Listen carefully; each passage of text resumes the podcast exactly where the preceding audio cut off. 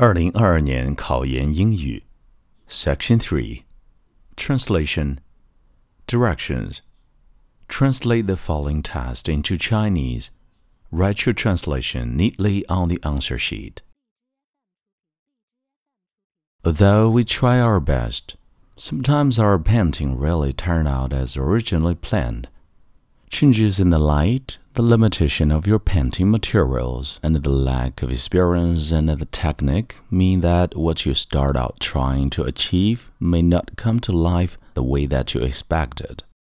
Although this can be frustrating and disappointing, it turns out that this can actually be good for you.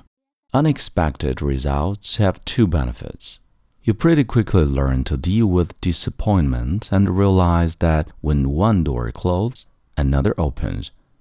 You also quickly learn to adapt and come up with creative solutions to the problems the painting presents, and thinking outside the box will become your second nature.